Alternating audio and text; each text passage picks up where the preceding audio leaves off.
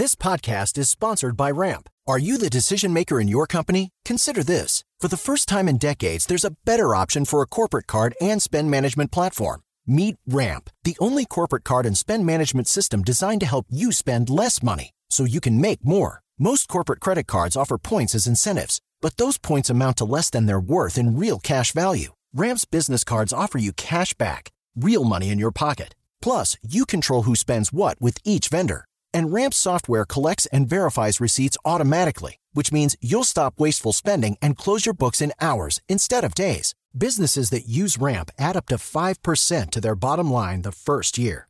If you're a decision maker, adding Ramp could be one of the best decisions you've ever made.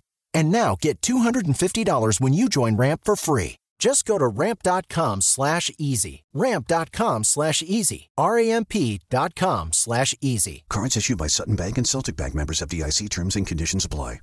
Market Minds con Diego Plaza y Raúl Ferráez. Un espacio para compartir tendencias de marketing. 88.9 Noticias. Información que sirve. ¿Qué tal? Muy buenas noches. Ya estamos aquí una semana más en Market Minds, aquí en 88.9 Noticias. Yo soy Diego Plaza y es un gusto, como cada miércoles, compartir los micrófonos con Raúl Ferráez, presidente ejecutivo de FCO. ¿Cómo te encuentras, Raúl? Muy buenas noches. Hola, Diego. Pues muy bien aquí, como siempre, emocionado con nuestro programa de miércoles. Programa de miércoles, mitad de semana. Ya estamos en marzo. Híjole, qué rápido se está yendo, Raúl. Ya no sé si es cliché o realmente es ello, pero al final del día estamos entrando ya en lo que también eh, a nivel eh, organización, a nivel planeación, entrando pues de lleno ya al segundo trimestre eh, de operaciones y, bueno, pues con, con grandes entrevistados y con grandes también conversaciones como la que vamos a tener justamente esta noche, que además le dedicamos el tema al concepto mentes brillantes del marketing. Y esto tiene que ver justamente con la recapitulación de todas las voces que vamos a poder escuchar en Adweek eh, el próximo 11 de marzo. También vamos a poder eh, platicar esta noche particularmente con Sebastián Patrón, pero no necesariamente en el formato de la mesa de debate, sino como entrevista. ¿Por qué? Porque tiene mucho que compartirnos justamente de lo que se viene para este importante evento del 11 de marzo las personalidades destacadas y hablemos de las mentes del marketing también, las mentes que nos inspiran, las mentes que finalmente están también siendo punta de lanza y guía justamente de las estrategias y de los cambios en el mercado. También tendremos nuestra mesa de debate que ya se reincorpora Claudio Flores con nosotros después de, de su padecimiento de COVID. Eh, ya nos platicará él un poco más adelante, Raúl. Parece que sí, sí estuvo un poco delicado de salud, pero qué bueno que ya está con nosotros nuevamente en esta noche aquí en Market Minds para hablar de mentes brillantes. Pues sí, emocionados eh, eh, con, el programa, con lo que estamos logrando. Como bien dices, Diego, ya casi se acaba el primer trimestre, entonces, bueno, pues hay que darle. Y, y aquí estamos. Pues, ¿qué te parece si vamos con algunas notas para empezar el programa? Fíjate que sacaron un reporte interesante de, los, eh, de las ciudades del mundo en donde es más difícil hacerse de una propiedad, de una casa, pues por los altos costos que tienen los bienes inmuebles eh, en esos países. Y, lo, y lo comento, Diego, porque la verdad es que me sorprendió. Eh, el primero es Hong Kong, que es como obvio, ¿no? Hong Kong es un lugar muy pequeño, es un lugar de altísimo nivel económico, ¿no? gran parte del comercio, de las finanzas, es, bueno, es el centro financiero de Asia, ¿no? Imagínate la cantidad de millones que pasan eh, por Hong Kong, por los bancos. Entonces, eh, el primer lugar por mucho, eh, casi el doble del lugar que sigue es Hong Kong. Pero lo que me sorprende es que luego las siguientes cinco ciudades, yo jamás me hubiera imaginado que, que son ciudades que tienen eh, eh, bienes raíces tan caros. Fíjate, Diego, la segunda ciudad más cara del mundo para comprar un bien raíz es Vancouver, Canadá. Luego Sydney, Australia. Luego Auckland, Australia. Eh, Toronto y Melbourne. Eh, dos ciudades canadienses que no me parecen a mí nada especiales, ¿no? Digo, muy bonitas, Vancouver y Toronto, pero así que digas, eh, eh, son Nueva York o algo así. y tres ciudades de Australia. O sea, algo pasa en Australia ahí que luego habrá que ver. Y, luego las tres que siguen son como obvias, ¿no? Una de ellas es San Francisco, otra es San José, California, donde es el Silicon Valley. Eh, la, penúltima es Londres y la, última es Nueva York. Pero estas últimas que mencioné, a mí se me haría que pues, son como que serían las lógicas, ¿no? Que es donde más caros son los inmuebles y no Vancouver. Yo hubiera pensado, sinceramente, como dices, Raúl, que Londres estuviera en las primeras tres. Londres eh, eh, es una ciudad cara. Inclusive también yo hubiera pensado, por ejemplo, eh, eh, en los países nórdicos, en Copenhague, en Estocolmo, que también son ciudades donde la vida es cara, seguramente equiparable también al nivel de ingreso, pero sí es, una, es, es, bastante curioso lo que comentas.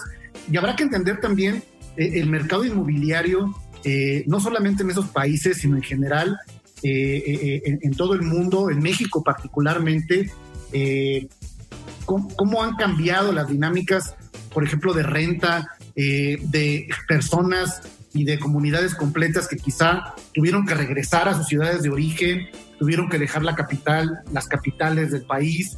Eh, eh, la, ¿Cómo te detienes ante una planeación quizá de comprar, a lo mejor ahorita un departamento, ¿no? De aventarte un crédito inmobiliario cuando pues obviamente hay muchas dudas respecto al futuro. En general, las oficinas, Raúl, ¿cuántos edificios de oficinas que veíamos levantarse eh, eh, en construcción, pues hoy están vacíos. Eh, no, quiero pensar que así va a ser, pero las inversiones inmobiliarias y los fenómenos que compiten en ellas hacia el valor del metro cuadrado seguramente ha cambiado, ha cambiado mucho. Claro. Y otra, otro de los grandes ganadores de la, de la pandemia, Diego, fueron las aplicaciones de, de citas, de ligue online. Este, yo no sé para qué las usas porque pues no podías ver a nadie, pero, pero fíjate que bueno, eh, el crecimiento que tuvieron especialmente en el último semestre del año pasado eh, es brutal. Por ejemplo, yo, algunas las conozco, otras no. La verdad, la verdad, es que debo confesar que yo no uso ninguna de ellas. Eh, la que más creció, creció fue una que se llama Inge, no sé si lo has oído hablar, creció 53% Inge. Este, no sé qué tipo de, de aplicación sea, eh, Tinder creció 15.3%, eh, Bumble creció 11%, Match creció 10%. Eh, y Grindr eh, creció, también creció bastante, creció casi lo mismo que Tinder, creció 14.6%. Entonces, este es un fenómeno interesante, ¿no? Porque fíjate cómo ante un mundo que se va de repente a la pandemia, en donde la interacción social eh, se vuelve escasa y las oportunidades de conocer gente en una fiesta, en un bar, en un concierto, pues se volvieron nulas. Eh, cómo finalmente eh, las personas voltearon a ver a todas estas aplicaciones de, de, relacionamiento para y tuvieron un crecimiento muy importante. Y mira, y hay que darle doble clic al análisis porque eh, también creo que se han ido construyendo aplicaciones cada vez más de nicho o de segmento, también de acuerdo a los intereses eh, que buscas, no solamente eh, por el tipo de relación, sino también por los acuerdos de la relación. Ahorita que mencionas, hay unas aplicaciones pues que están mucho más enfocadas quizá a construir una relación de amistad, o por lo menos eso plantean, como en el caso de Bumble o en el caso de Tinder. Y quizá hay otras aplicaciones que van mucho más ligadas justamente a los encuentros, eh, como en el caso de Grindr, que ahorita mencionabas, o Hornet, que tienen que ver mucho más, eh, sobre todo con el mercado LGBT. Pero para ir al tema del nicho, hay una que yo acabo de escuchar porque eh, un amigo en común es el fundador mira qué bueno que tocaste el tema, de una que se llama Sugar Up. Este tema, Sugar Up, y tiene que ver con un acuerdo de relación de los denominados, pues, Sugar Daddies, ¿no? Que al final del día la, conceptualización que tenemos es de un señor eh, ya mayor, que tiene mucho dinero, que tiene una estabilidad económica y que de pronto pues anda con una persona más joven y, y tienen un acuerdo quizá de satisfactores económicos eh, independientemente eh, de si haya eh, relaciones sexuales o no. Y fíjate que en Asia, me platicaba este socio, justamente la normalización de este concepto que aquí en México todavía suena un poco eh, prohibitivo, es justamente una tendencia muy grande porque eh, por ahí dicen que en México, eh, más o menos en el demográfico, por cada hombre hay alrededor de entre cuatro o cinco mujeres. En Asia hay países donde es totalmente invertido y el nivel de competencia que debe tener un hombre para colocar evidentemente temas de de qué le puede ofrecer a las parejas es muchísimo más alto. Y esta aplicación de Sugar App responde justamente a estos nuevos análisis sociodemográficos, donde justo como dices, a lo mejor no quieres una relación estable, a lo mejor nada más quieres evidentemente llegar a otro tipo de acuerdo. ¿Qué, qué temas tan interesantes? Fíjate que esto es una muy buena muestra, Diego, de mucho que hemos comentado en los programas de por qué las marcas y por qué, eh, obviamente, los emprendedores tenemos que estar a las vivas hora tras hora, ¿no? O sea, estas tendencias y estos crecimientos que se están dando en estas plataformas es un tema totalmente coyuntural, ¿estás de acuerdo? Que si no lo ves venir y que si no lo mides y que si no lo palpas en el momento en el que está sucediendo, pues te quedas un poco fuera de, de, la jugada, ¿no? Entonces, eh, esto creo que, que, que obviamente pues, te dice mucho de lo, de lo, pendiente que tienes que estar como marca a las tendencias, a lo que está pasando, a las coyunturas, a las modas, ¿no? Porque esto también es una moda. Por ejemplo, otra, otra nota interesante que tengo es, eh, todos ya hemos oído y lo hemos comentado varias veces en el programa, Diego, de Disney Plus. Bueno, pues eh, Disney, Disney Plus acaba de, de superar 90 millones de suscriptores tres años antes de lo esperado, Diego tres años antes de lo esperado, llega a 90 millones de suscriptores. Eh, y te habla un poco, pues también, ¿no? De, esta necesidad de, y lo mismo de Facebook, y esto va unido con, con lo que hablábamos ahorita de las aplicaciones de, conocimiento, eh, con todo y todo, que de repente sentimos que Facebook ya no está tan de moda. En el cuarto cuarto del año pasado eh, volvieron a crecer y ya están en en cerca de 2.740 millones de usuarios llegó a nivel global Facebook. O sea, sigue creciendo. O sea, no, no hay una disminución en el crecimiento de Facebook y eso creo que también es algo eh, bastante relevante. Eh, estamos viviendo. Y, justamente eso que mencionas de, identificar las oportunidades, eh, yo, yo, lo, yo lo combinaría con normalizar las tendencias.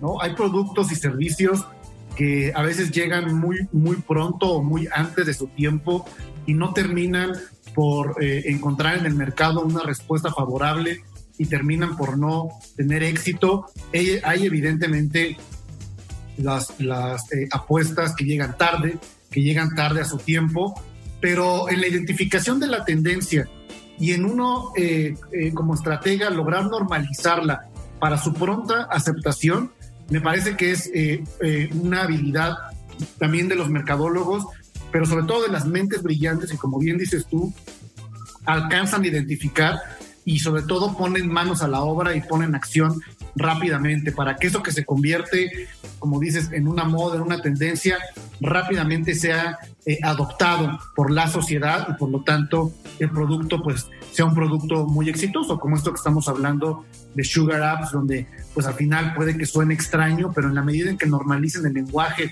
y la tendencia, se convertirá en un producto aceptado. ¿Cómo, cómo le llamarías tú, Diego, a, a un ejecutivo en una empresa de lo que sea, eh? que, que, su, que su objetivo, que su misión principal sea justamente estar al pendiente de estas tendencias en el mercado que pueden marcar eh, el, crecimiento o la desaparición de una marca. Fíjate que es algo interesante porque no existe, obviamente, ¿no? No, no, no, como tal. Tal vez queda un poco eh, en, los, en los quehaceres de, del desarrollo del producto, de, obviamente un poco de mercadotecnia o un poco pero, pero fíjate la cantidad de historias que hemos platicado, ¿no? Desde empresas como Kodak o como eh, algunas otras empresas históricas que, que, llegaron a ser líderes en su, en su momento y que no supieron justamente identificar eh, tendencias del mercado, de, de, forma de actuar de los consumidores y acabaron desapareciendo. Yo creo que debería de haber hoy más que nunca en las empresas una especie de analista, ¿no? Una especie de, digo, no sé si a nivel de, de C-Level, pero sí una especie de analista que esté permanentemente analizando las tendencias de tu industria y cómo debes irte moviendo respecto a, esas tendencias. Ahí, ahí eh, yo, yo, lo pondría en dos, eh, pues no sé, por un lado habilidades y por otro lado también, como dices, eh, posiciones en la organización formales que se dedican a ello y yo, yo pensaría en dos. por un lado hay empresas que tienen eh, digamos, al Chief Cultural Officer, que es el que está encargado de estar identificando pues, los cambios culturales, ¿no? Y sobre eso lograr, eh, pues, eh, apuntar una, una, una, revolución, ¿no? Sobre alguna forma de consumo y cómo la cultura está cambiando. Creo que tiene que ver también con el cúmulo de, de información a la que tienes disponibilidad como organización. Y la segunda, el trabajo de prospectiva, ¿no? Este líder en prospectiva que es capaz quizás solo de estar pensando en el futuro, de estar también eh, adelantando eh, eh, ciertos modelos que pueden adaptarse en el futuro en un mercado. Entonces yo creo que entre el análisis cultural y la capacidad prospectiva en términos de anticipación, con la gran cantidad de información que puedes tener predictiva a partir de, pues, de la data, creo que ahí se puede construir una figura pues bastante interesante para esto que es vital, Raúl. Así como hemos dicho ya en algunos programas, cuando pones un comercio, ubicación, ubicación, ubicación es la clave.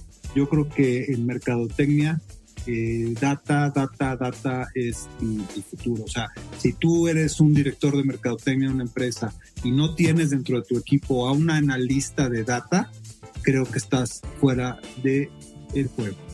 Vamos a continuar con nuestro programa de esta noche. Si te parece, Raúl, que hemos dedicado a hablar sobre el contenido que se va a presentar eh, en Adweek eh, este próximo 11 de marzo, pero sobre todo hablar con su director ejecutivo para la región Latinoamérica, con Sebastián Patrón, que además pues es eh, nuestro colaborador aquí en Market Minds, pero para que nos platique sobre la iniciativa, sobre su nacimiento a nivel global y sobre las repercusiones que ha tenido en la conversación de las mentes brillantes, tema de esta noche justamente para el desarrollo de todos los negocios, de toda la industria. Vamos por lo pronto al reporte de tráfico y clima, como cada 15 minutos y regresamos para la entrevista y la mesa de debate. Market Minds, un espacio para compartir tendencias de marketing, comunicación, medios digitales y distribución de contenidos. 88.9 Noticias, información que sirve. Ya estamos de regreso, queridos radioescuchas, aquí en Market Minds, en este capítulo que hemos dedicado a reflexionar, a pensar eh, justamente sobre la relevancia de los encuentros, de los acontecimientos, de las experiencias físicas o digitales, de interacción entre profesionales. En este caso, hemos estado hablando ya desde semanas anteriores de AdWeek, de eh, Advertising Week Latinoamérica, eh, el evento que reúne a las mentes brillantes del marketing de la región, pero eh, si bien todos ustedes quienes nos escuchan saben que Sebastián Patrón es eh, una persona muy talentosa que colabora con nosotros cada semana, es el director ejecutivo de Advertising Week Latinoamérica, pero sobre todo es la mente detrás de la historia de nuestro país, de la llegada de este importante evento hace ya cuatro años. Y pues nada, nos da más gusto que entrevistarte hoy, esta noche, Sebastián, primero también para conocer un poco más de ti y luego nos platiques también pues un poco más de cómo nace Adweek, de cómo llega a México y de cuál es justamente esta plataforma global. Sebastián, muy buenas noches nuevamente. ¿Qué tal, Diego? Un gustazo de estar aquí platicando otra vez. Oye, pues cuéntanos sobre ti, Sebastián. ¿Por qué nos platicas primero sobre tu historia, tu, tu trayectoria profesional y cómo, cómo llegas a, a, colocarte en un eh, líder eh, que convoca estos acontecimientos para toda la industria, Sebastián? Pues a ver, te la, te la voy a contar. De repente soy, soy de Mazatlán, Sinaloa, ¿no? Entonces de repente hablo un poquito de más, entonces lo voy a tratar de acortar para no aburrirlos un poco en esto. Pero me toca a mí estudiar en el TEC de Monterrey, Mercadotecnia, hace ya aproximadamente nueve años. Eh, estudié y viví en la ciudad de Monterrey varios años y recién graduado me vine a la, a la Ciudad de México a incursionar ya en la, en la industria de la, de la mercadotecnia. Bueno, antes de venirme a la Ciudad de México, me fui, me fui un año a trabajar en una agencia digital en la ciudad de San Francisco y eh, estando allá me certifico. Recuerdo en aquel entonces con las certificaciones que, que expedía la IAB internacional, no había o apenas iba a iniciar IAB México a expedir las latinoamericanas. Entonces me certifico en medios digitales y es como me busca Grupo Expansión desde Estados Unidos para, para venirme a, a, trabajar a la Ciudad de México y a liderar eh, los productos digitales que tenían en ese momento. Entonces me toca venir y ser en Latinoamérica en ese momento yo de manera intuitiva eh, desde Estados Unidos certificado, ser de los primeros en el continente en estar certificados, ¿no? Entonces eh, empezaba todo ese esfuerzo que ha sido muy padre de parte del IAB a lo largo de estos años. Entonces así es como llego a México a trabajar en medios un, un tiempo, ¿no? Y estoy en expansión un rato eh, trabajando con las publicaciones que ya todos conocemos, eh, Expansión, quién, él, InStyle, eh, obras en su momento, ¿no? Y eh, a partir de un rato de estar en Grupo Expansión, yo cuando estaba en, la, en, la, ciudad de San Francisco, conozco a los fundadores del evento, del Advertising Week, a través de, de un colaborador mío muy querido, eh, Douglas, quien era eh, fundador de aquella agencia en la que yo trabajé. Y estando en México, repito, de manera muy intuitiva, decimos, falta un evento de la magnitud del Advertising Week Nueva York en Latinoamérica. Eh, no, no, no, no, no lo veíamos que había nada que ocupar ese lugar a, acá, ¿no? Y como mexicano, pues evidentemente al escuchar que el evento estaba buscando expandirse a Brasil, al, a, a, todo el cono sur, decimos, debería estar aquí, ¿no? Geográficamente, económicamente, México es, es, es potencia en ese sentido, ¿no? Entonces, pues nos, nos lanzamos a, a, a platicar, con los, con los fundadores, eh, los invitamos a México. Eh, Douglas y yo los trajimos, les enseñamos eh, eh, la ciudad, quedaron sorprendidísimos. como buenos estadounidenses, solamente conocían la Riviera Maya, no habían tenido oportunidad de, venir a, a, conocer estas grandes ciudades mexicanas y quedaron encantados, quedaron fascinados y, y, pues prácticamente cerramos a través de Grupo Expansión como, como partner en aquel momento que el evento viniera a México, ¿no? y otra vez de manera muy intuitiva, de manera muy un poquito de repente como manejado muy muy muy micro, ¿no? Y el evento tiene un exitazo. Desde el primer año eh, le va muy bien al evento, eh, más, más, mexicano en aquel momento, más mexicano en aquel momento y, y después de cuatro años ya mucho más latinoamericano. Eh, y así fue como, como el evento llegó. Ya luego yo, de, después de, de Grupo Expansión, eh, colaboré alrededor de un año y medio con la locutora Marta de Baile en sus, en sus medios. Eh, como, como director digital de, de, sus plataformas y luego ya pasándome al 100% a liderar ya el, el, Advertising Week aquí en la, aquí en la región.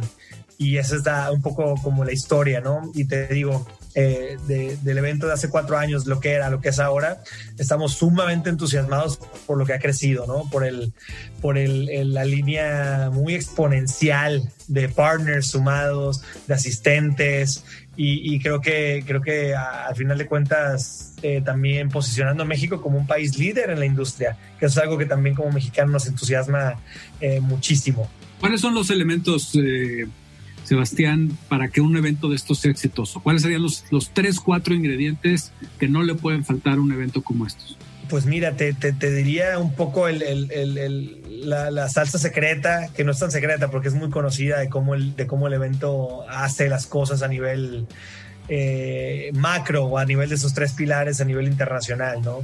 El evento se concentra mucho en, número uno, el pilar número uno es lo que llaman los estadounidenses el thought leadership internacional, ¿no? El, o sea, el contenido internacional. Eh, es sumamente importante para los eventos de Londres, de Tokio, de Sydney, de México, contar con estas personas que no se ven tan seguido en el círculo latinoamericano de líderes de contenido, ¿no? Entonces, eh, hacemos un esfuerzo muy grande por tratar de traer a estas personalidades, líderes de Nueva York, internacionales, a que, a que hablen de la región en el evento latinoamericano, ¿no? Entonces creo que es un pilar súper importante. El segundo dirían, eh, diríamos que es el, eh, lo que llamamos nosotros el subtle networking y eso se traduce en las, los grandes eventos de, de la noche que complementan, que complementan este, este evento en el que claro que hay contenido muy importante durante el día y hay espacios para hacer esta estas relaciones, pero en la noche se da todavía mucho más fácil, creemos nosotros, ¿no? A través de, de eventos de networking en los cuales caben los cócteles, caben la fiesta, eh, hay, awards, eh, eh, hay, fiestas de cierre, hay, hay eventos de, de, todo tipo, ¿no? Y esto creemos que también es algo que es parte del alma del, del, evento, sin duda, tanto en México como, como a nivel global. Y la y la última, diríamos nosotros, es hacer el evento en, lugares icónicos, iconic venues. Puedes ver el evento de Sydney hacer eh, que se realice en Luna Park, un, un estilo Six Flags, eh, cruzando la, la, la, bahía hacia el Opera House, ¿no? Eh, eh, en Londres también, lugares icónicos de la ciudad, eh, super padres. Nosotros aquí en, México lo, hacemos en el Papalote Museo del Niño porque creemos que lo que representa en, en, esencia, tanto como en el lugar, es algo distinto a lo que se ve o a lo que se vive en, normal, normalmente. Entonces, esas tres cosas, esos tres pilares, hablando a grandes rasgos, creemos que es una fórmula muy padre para el evento y creo que ha sido parte del secreto del éxito. Sebastián, eh, nos queda poco tiempo, como sabes, aquí en radio es mucho más eh, corto el tiempo, pero quiero que, que, le compartas al auditorio nuevamente eh, qué vamos a ver el 11 de marzo, qué nos puedes evidentemente presumir también de estos top leaderships también en términos globales y terminar de enamorar a la audiencia, Sebastián.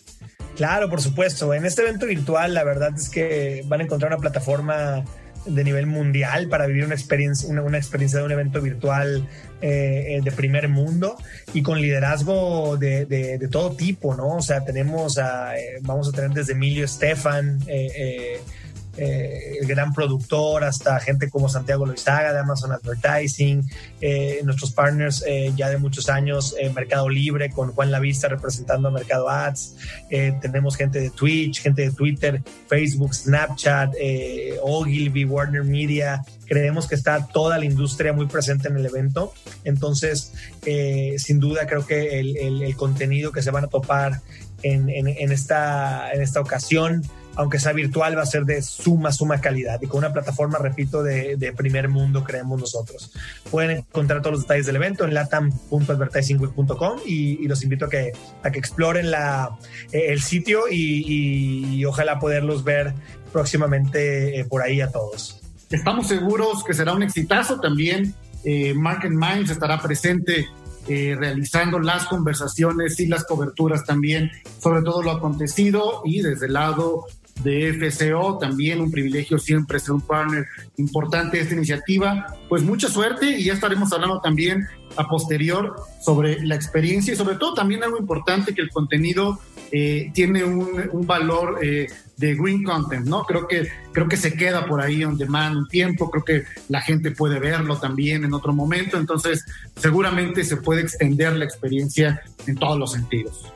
Por supuesto que sí, sí, será un gusto tener otra vez a, a FCO también en el evento con su, con su contenido y como dices tú, Diego, creo que al final de cuentas eh, eh, la industria necesita de todas estas voces y, esperamos encontrarlas o que sea el punto de encuentro de la Advertising Week.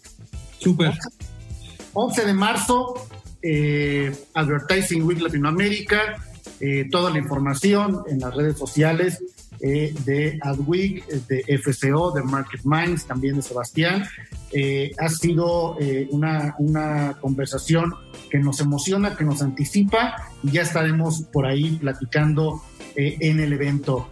muchas gracias Sebastián, nos vemos y por el momento continuamos aquí en Market Minds con el reporte de tráfico y clima como cada 15 minutos aquí en 88.9 Noticias. Continuamos. Market Minds con Diego Plaza y Raúl Ferráez. Un espacio para compartir tendencias de marketing. 88.9 Noticias. Información que sirve. Estamos de regreso en Market Minds. Además, doblemente contentos porque está Claudio de regreso con nosotros. Ya a lo largo de las dos semanas, tres semanas anteriores, les contamos a todos ustedes, nuestros radioescuchas, que Claudio, pues eh, desafortunadamente pues se contagió de, de, COVID y bueno, pues qué bueno que estás de regreso, querido Claudio, y, qué bueno que estás bien. Muchísimas gracias, Diego. Es un placer estar aquí de regreso en Market Minds y participar en esta mesa de análisis del marketing eh, en nuestro país y en el mundo. Y hoy me parece que vamos a tener un tema apasionante que tiene que ver justo con el papel que desempeña nuestro querido Sebastián Patrón liderando los esfuerzos del Advertising Week en Latinoamérica. Así es, desde que llegaron a México eh, con esta importante iniciativa a nivel regional, eh, son de esos productos o de esos acontecimientos, experiencias que, que traen luz, que traen magia, que sabes que van a funcionar y que sabes que los protagonistas de la conversación, en este caso las mentes brillantes del marketing, pues adoptan evidentemente como sus centros de conversación. Y bueno, también en este, en este programa de esta noche, eh, doblemente contentos, decía, porque justamente vamos a profundizar con Sebastián sobre este importante evento, sobre esta relevancia, pero conversar con ustedes, obviamente también aquí con nuestro querido Raúl, sobre la importancia de este intercambio de ideas, lo, lo que podríamos eh, anticipar como una economía del conocimiento a nivel mundial, en cómo sí sirven estos eventos, sí sirven estos encuentros, eh, y, bueno, ¿qué, destacadas conclusiones podemos tener? Sebastián. No, digo, eh, a ver, para todos los partners con los que hemos platicado, la verdad es que el, imperante es volver, o sea, el imperante es volver. Estos tipos de eventos eh, lo hemos platicado ya en otras ocasiones aquí en el, en el, en la plataforma de Market Minds. Ese tipo de eventos son los eventos que es donde ves a la industria, ¿no? Toda congregada en un solo sitio. Entonces, eso tiene que volver es sumamente importante. No puede ser el 100% la nueva normalidad, eh, creemos nosotros, eh, todo digital, ¿no? Creo que sirve, ya lo platicamos también muchas veces, sirve para, para, para ciertas partes del año, para, para, para eh, ocasiones híbridas, pero el volver a estos eventos, el conocer a las personas, dar un, apretón de manos, el, el, el, ver la gesticulación de la otra persona en la cara una vez al año, crear estos puentes de confianza son sumamente necesarios, creemos nosotros. Aparte que el hecho de que sea físico te hace un poquito... Eh, han visto todos esta broma de que ya no sabes si estoy en el trabajo o el trabajo está en mi casa. Entonces es como de, o sea, estamos aquí a esto en esta ocasión, ¿no? Eh, sin, sin estar como conectado a, a, todo a la vez. Entonces nosotros te digo, creo que estamos convencidos que el primer evento eh, que vuelva a la normalidad va a ser un, un, gran éxito. Y eso, de hecho, no tarda en algunos países de, de, de, pasar, ¿no? O sea, Londres, Nueva York ya está mucho, mucho, muy previsto. Tokio, sobre todo, también que han hecho muchas medidas muy buenas. Eh, eh, ya tienen fecha para, para, para este año volver. Entonces, esa, esa parte nos entusiasma enormemente. Sí, y eh, quizá diría yo, Sebastián, para complementar estos que estás planteando, eh, que este tipo de eventos, este tipo de, de, de, de, espacios donde las industrias se ponen a dialogar entre marcas, anunciantes, medios, eh, consultores, agencias de investigación, de publicidad, de marketing, etcétera, etcétera, nos juntamos, son claves para la reactivación económica del mundo y de nuestros países, de la reactivación económica en Estados Unidos, la reactivación económica en México. Eh, estos eventos abren espacios para que las personas empiecen a colaborar, a tender puentes, a generar alianzas y hacer mejor el trabajo. La industria de la comunicación, la industria del marketing, la industria de la publicidad eh, está demostrado que cada peso que se invierte, ojo, no se gasta, que se invierte en este tipo de acciones, de actividades, le detonan un crecimiento al Producto Interno Bruto de las naciones. Hay estudios de la Alianza por el Valor Estratégico de las Marcas que dicen que por cada peso invertido, el PIB recibe entre 10 y 17 pesos, eh, digamos, de, de, incremento. La comunicación ayuda a que las personas tomemos decisiones de compra para que elijamos productos, servicios, etcétera. Ayudamos a dinamizar la economía y a reactivarla en un momento clave en el mundo y en México, en Estados Unidos, en el continente, para eh, volver a, reactivar industrias que fueron muy golpeadas, todas las industrias que tienen que ver con el movimiento y el contacto de las personas, el turismo, todas las aerolíneas, hoteles, eh, digamos, grandes, grandes eh, empresas que han sufrido crisis importantes, las industrias del entretenimiento colectivo, los cines, los teatros, los conciertos, los festivales. Entonces, nuestra industria, la industria del ecosistema de la comunicación, es, juega un papel importantísimo y estos eventos son clave para justo dar como una especie de banderazo de salida. Por eso yo estoy muy, muy emocionado, Sebastián, con el Advertising Week Latam, que, que es en, un, en unos cuantos días más y que va a ser un, un momento, creo, importantísimo para detonar la reactivación de nuestra industria y de la economía. Coincido 100% y yo creo que eh, el, ver físicamente a las personas eh, va a jugar un papel fundamental en los próximos meses eh, y años en México. Creo que va a haber también hay un discernimiento muy importante en qué vale la pena ser físico y qué no, ¿no? Porque también la velocidad y la comodidad del digital en términos de acceso a información, que no necesitas tan, perder tanto tiempo para tenerla, creo que también ha funcionado bien. Y, hablábamos al principio del programa, Diego y yo, un poco sobre el tema este de, los insights, ¿no? De la data, de los gurús, de, escuchar a, las mentes brillantes de los sectores. Y, y ahí no sé, no sé ustedes, Diego, Sebastián, Claudio, eh, si, podemos identificar a esos gurús actuales de la mercadotecnia, digo, obviamente a nivel global, a lo mejor, Sebastián, algunos de los speakers que traes, ¿no? Este, seguramente están haciendo cosas eh, eh, muy, muy relevantes, pero, pero a nivel local, Claudio, no sé, yo siento que ahí de repente nos falta en México esos grandes pensadores, esos grandes visionarios de, de las ideas mercadológicas, ¿no? Sí, yo, yo coincido, Raúl, creo que, creo que hay un, creo que tenemos una industria que necesita crecer y desarrollarse. En eso estoy de acuerdo. Creo que hay mucho talento valiosísimo en México, pero que requerimos eh, una industria más robusta. No es un secreto que en América Latina, México, digamos, subinvierte en publicidad comparado con países como Colombia, Argentina, Chile o Brasil. Eh, en ese sentido tenemos, pero eso no se logra por mandato, Raúl. Como bien indicas, esto tiene que ver también con que las marcas, que los anunciantes, que las, que las marcas que invierten finalmente en publicidad, eh, digamos, entiendan el valor y reconozcan el valor que tiene estas, estas inversiones para sus propias marcas y así crecer, crecer el, el, tamaño del pastel más que pelearnos por repartirnos el pastel. ¿No? Me parece que ese es un, ese es un poco la filosofía que yo he encontrado en el Advertising Week con eh, Douglas Rowell, con Sebastián Patrón, este, que han tenido un papel importantísimo. Yo les cuento una anécdota que ilustra un poquito esto, Raúl, Diego y Sebastián. Sebastián la conoce bien.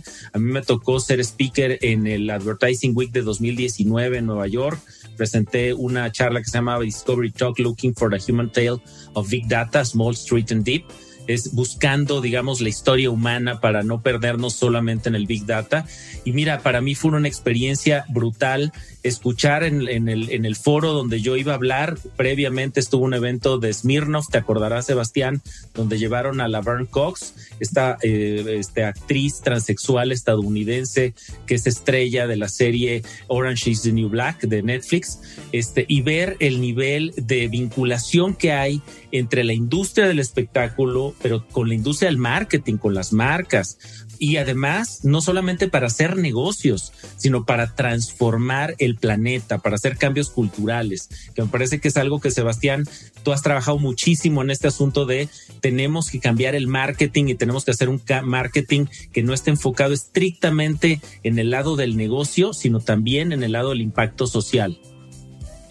Creo que completamente. Y creo que a mí lo que más me gustó de lo que dijiste, Claudio, es este énfasis en, el, en la plataforma o el evento, en hacer más grande el pastel y, no, y no pelearse por el mismo, ¿no? Creo que creemos o estamos con, eh, convencidos de que hay mucho en esa área y la verdad es que a cuatro años que el evento aterrizó en la región, creo que sí es algo que era muy palpable desde el principio, que esa era la naturaleza de la industria y que ojalá eh, no sea solamente una percepción que tenemos liderando el evento, eh, sino que sí sea algo que sí está pasando, que sí está cambiando, ¿no? Porque creo que eso es algo sumamente importante, porque repito, y, acertando, confirmando lo que dices, hay mucha cancha en ese sentido, o sea, hay mucha innovación todavía por traer a esta región, hay mucha literal confianza por construir con los, con los anunciantes, con los líderes, hay, hay, líderes que generar también, ahorita que hablaba Raúl de estas figuras, estos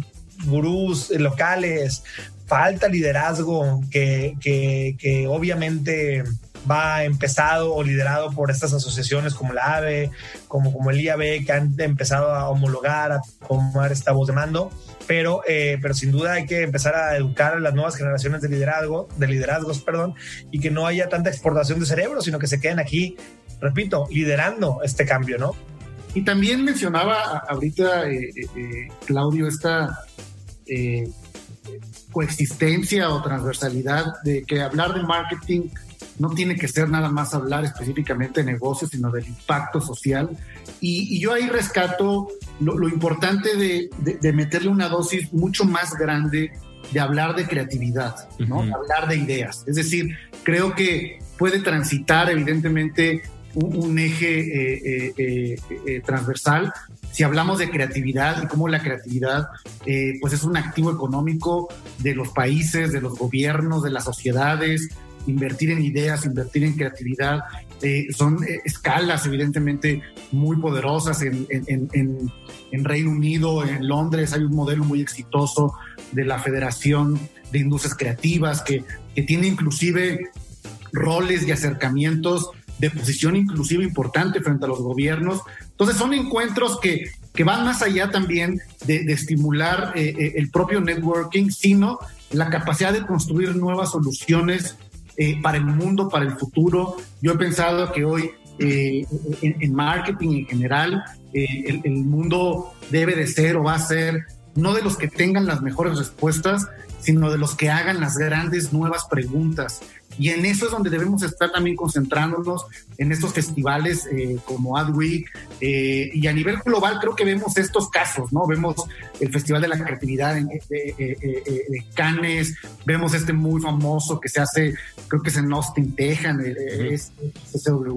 Eh, es decir, estos festivales de pensamiento, y me parece que Adweek tiene, y lo vemos hasta en la propia conceptualización de su imagen, despertar, despertar de la cabeza de nuestros cerebros nuevas ideas basadas en la creatividad, ¿no, Sebastián?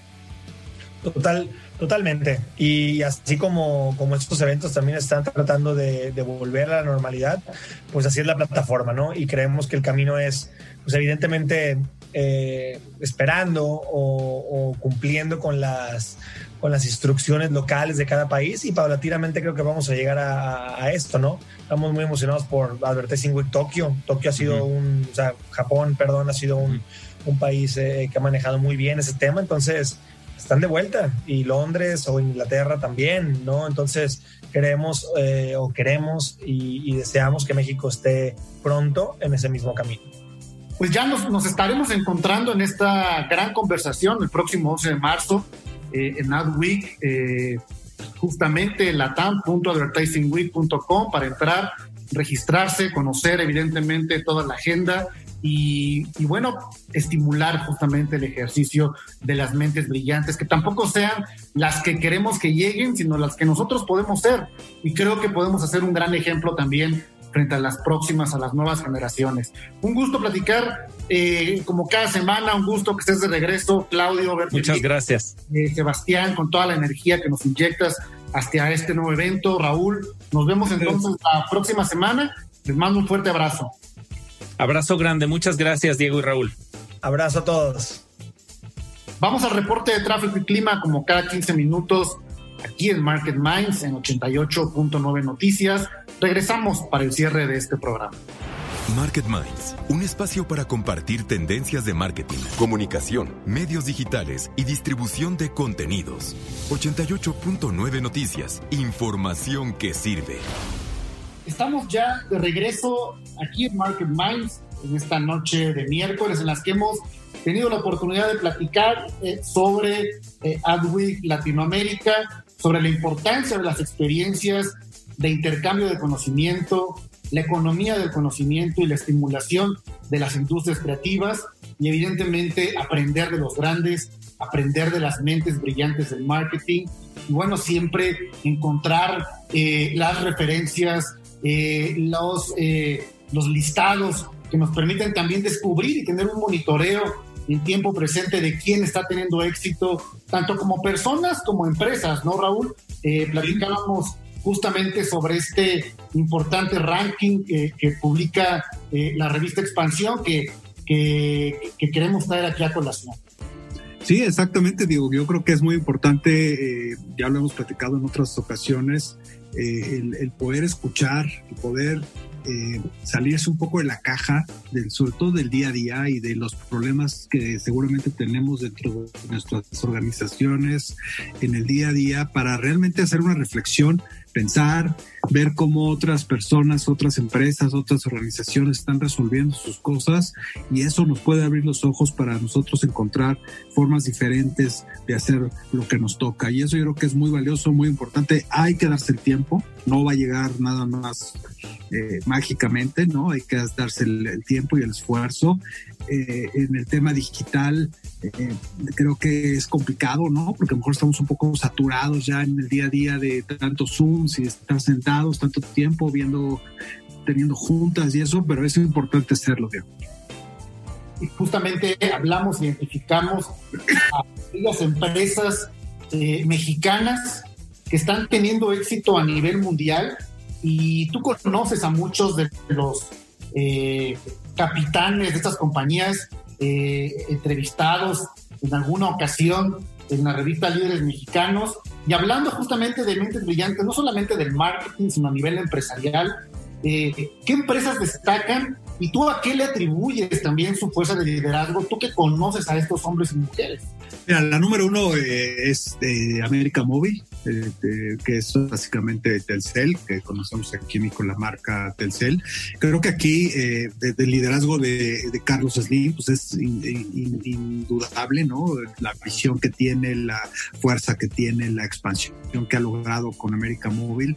Eh, en México, eh, Telcel sigue siendo, no tengo ahorita el dato exacto, digo, a lo mejor me equivoco, pero sigue siendo por mucho preponderante en el mercado, creo que tienen el 80% o el 70% del mercado, o sea, por más eh, ATT, por más eh, de Telefónica, Movistar y por más eh, otras que han venido, Yusacel en su momento, no han logrado quitarle esa fuerza a, Slim. Mucho se debe a ciertos temas regulatorios del mercado interno de México, no, no sé cómo operen en otros países, pero sin lugar a dudas, América Móvil eh, es un ejemplo de expansión, está en 27 países a nivel eh, Latinoamérica sobre todo, y, creo que es un gran ejemplo de, expansión. Eh, el número dos es Alfa, Diego.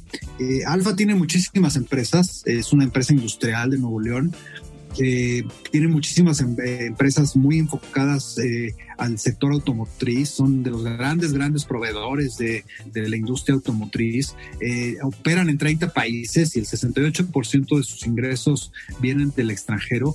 Y, y, bueno, no creo que no podemos negar, de hecho, fíjate qué interesante, Diego, de los cinco primeros lugares en la lista, tres son de Nuevo León lo cual pues te habla mucho de este de esta fuerza no de que tiene eh, el empresario Nuevo León esa visión eh, de expansión, de salir. Eh, en tercer lugar es Bimbo y ahí eh, no solo lo hemos entrevistado, sino además tengo una muy buena amistad personal con Daniel Servitje.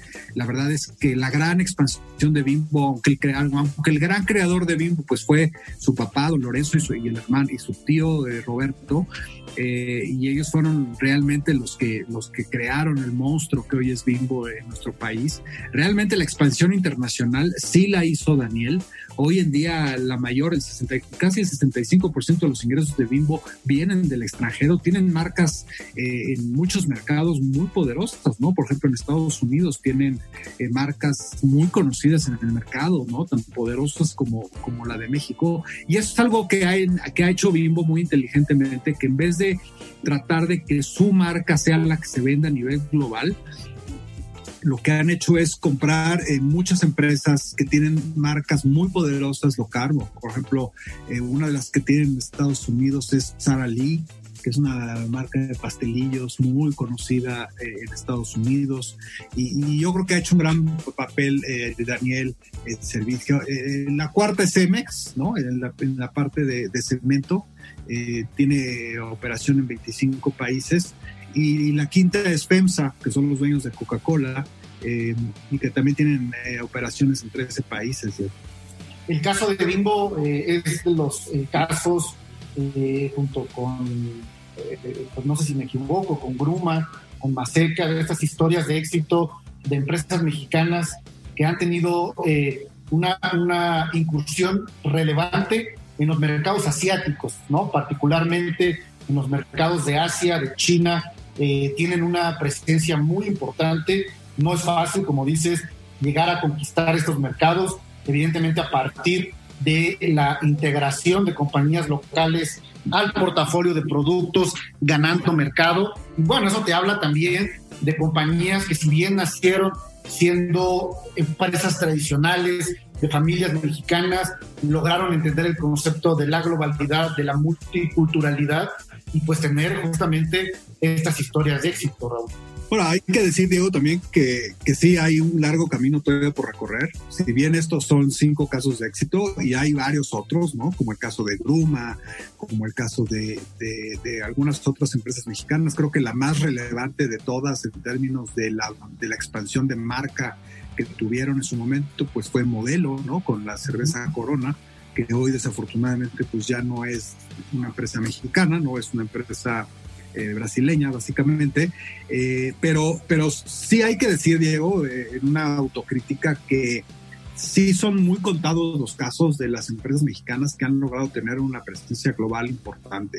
Y creo que ahí sí nos falta mucho, Diego. O sea, no, no, si haces un ranking de los países que tienen más marcas globales, México no aparece ni siquiera en los 10, o no, ¿cuáles 10? En los primeros 30 o 40, cuando somos la tercera o catorceava economía del mundo. Entonces, sí. y sobre todo ahorita me viene a la mente, no, sé eh, eh, cómo se, se diga el concepto, pero también eh, que haya nuevas historias que son primeras fortunas, ¿no? Que son primera generación empresarial, porque todas estas que estamos platicando son tercera o cuarta generación, pero primeras fortunas que están teniendo éxito en el mundo, pues yo creo que todavía es más difícil identificarlas. Sí, y, además creo que hemos perdido liderazgos muy importantes, ¿no? Por ejemplo, el liderazgo que alguna vez llegó a tener eh, la radio mexicana a nivel latinoamericano eh, y la tele, por ejemplo, en el tema de generación de contenidos que eran los más vistos en toda Latinoamérica, inclusive en habla hispana, pues ahí hemos caído de una forma brutal y lo mismo en la música, ¿no? Este, eh, ya no son nuestros artistas, ya no son los artistas mexicanos los que están impactando en el idioma español a nivel global, son los colombianos, son los puertorriqueños, son los de los de Miami que hablan español. Entonces, sí, sí, sí da orgullo ver a América Móvil, a Alfa, a Bimbo, a Cemex, a FEMSA, eh, obviamente a Modelo y a Gruma, ahí vendiendo productos en el extranjero, pero hay que ser críticos, Diego, y hay que decir que sí nos falta mucho y sí deberíamos de ver, sí deberíamos de estar viendo ejemplos de mucho más empresas mexicanas impactando desde el punto de vista global y, creo que no se está dando. Y aquí, por ejemplo, yo creo que un ejemplo eh, que quisiera poner, eh, pues es lo que hemos logrado nosotros con los Elliot, Diego. O sea, los Elliot son hoy en día Todavía, nos falta mucho camino por avanzar, sin lugar a dudas, pero los Elliot son hoy en día el premio a la influencia digital más importante de habla, de habla hispana en el mundo. Sí somos una marca ya global, hemos, eh, hemos exportado un concepto de, de un tema digital, ¿no? Que, que, es reconocido en muchísimos países de, de habla hispana. Y, y, yo me siento en lo personal muy orgulloso de lo que hemos hecho con los Elliot, porque no se ven muchas cosas como los Elliot en este país. ¿cierto? Es eh, construir una marca global requiere la articulación de muchos eh, espacios de oportunidad, pero también de estrategia asertiva, eh, prudente en el tiempo y en la velocidad. Y bueno, efectivamente es un caso que nos enorgullece y también eh, pues celebrar que espacios como Market Minds aquí en Grupo ASIR pues buscan abrir esta conversación, motivar a más jóvenes, a más emprendedores, fortalecer a más empresarios a partir del conocimiento y con ello estamos cumpliendo una misión importante de integración justamente de un pensamiento para el crecimiento. Ha llegado el momento de despedirnos, Raúl, como cada semana eh, aquí en Market Minds. Eh, los esperamos, los invitamos a todos los radioescuchas a que nos sintonicen en punto de las 9.30 de la noche el próximo miércoles aquí en 88.9 Noticias y a buscar en iHeartRadio, la plataforma de podcast y streaming más importante, encontrar todos los capítulos de Market Mind y a seguirnos en nuestras redes sociales en 88.9 Noticias y arroba FSO Group y en Market Mind Radio. Nos vemos la próxima semana. Raúl, que pases una excelente noche y todo nuestro público. Igualmente, Diego. Hasta luego. Esto fue Market Minds, un espacio para compartir tendencias de marketing, comunicación, medios digitales y distribución de contenidos. 88.9 Noticias. Información que sirve.